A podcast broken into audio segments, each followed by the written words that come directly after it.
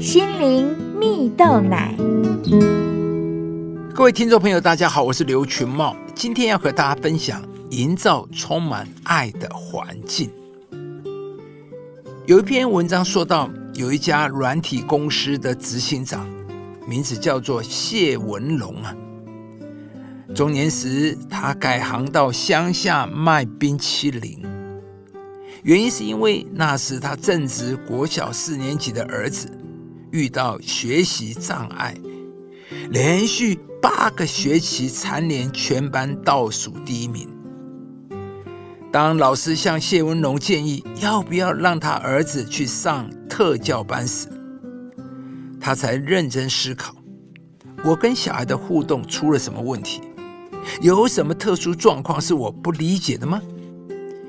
因此，谢文龙决定把软体公司交给主管经营，来到乡下卖冰淇淋。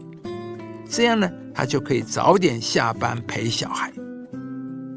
后来，谢文龙发现他的儿子有阅读障碍跟语言障碍，阅读会跳行漏字，顺序颠倒。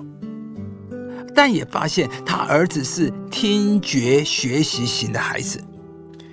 于是呢，他教养儿子时便改用正向表列的方式，也就是啊，如果认为不行的地方，就先保留起来，之后再加强。当下是先把优势发扬光大，但尽管他这后来机测的英语满级分，但仍旧没有学校可以念。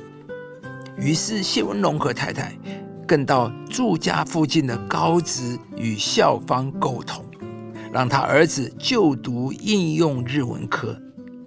而当他的儿子发现自己在学习上并没有比别人差时，也开始发奋努力，在高二时便通过的日文检定合格，并且以优异成绩进入外语大学啊！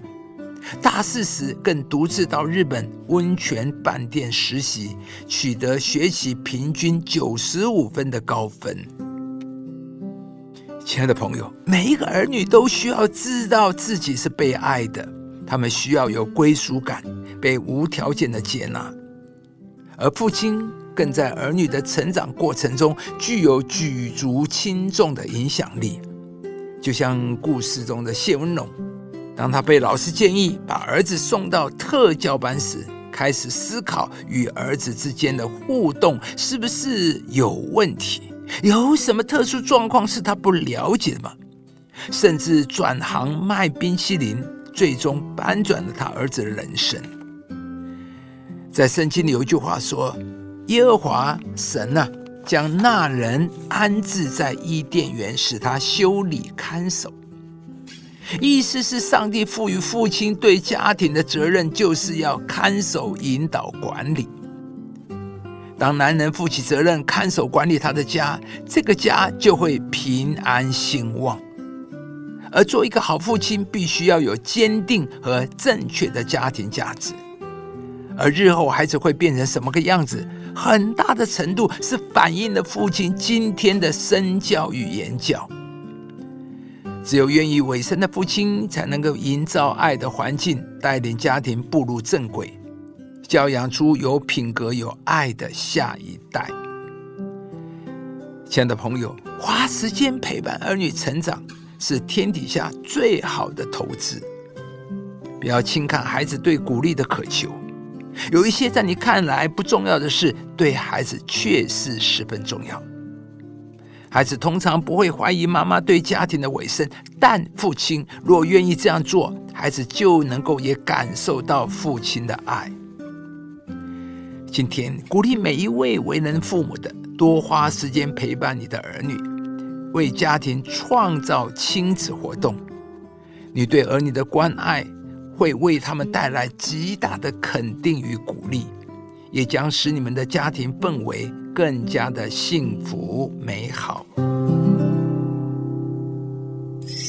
凡事包容，凡事相信，凡事盼望，爱是永不止息。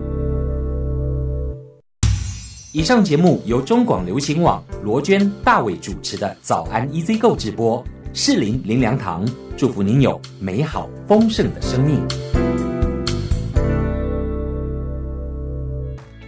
朋友，如果你喜欢这支影片，邀请您于 YouTube 频道搜寻适龄灵粮堂，并按下订阅，领受更多祝福和生活的智慧。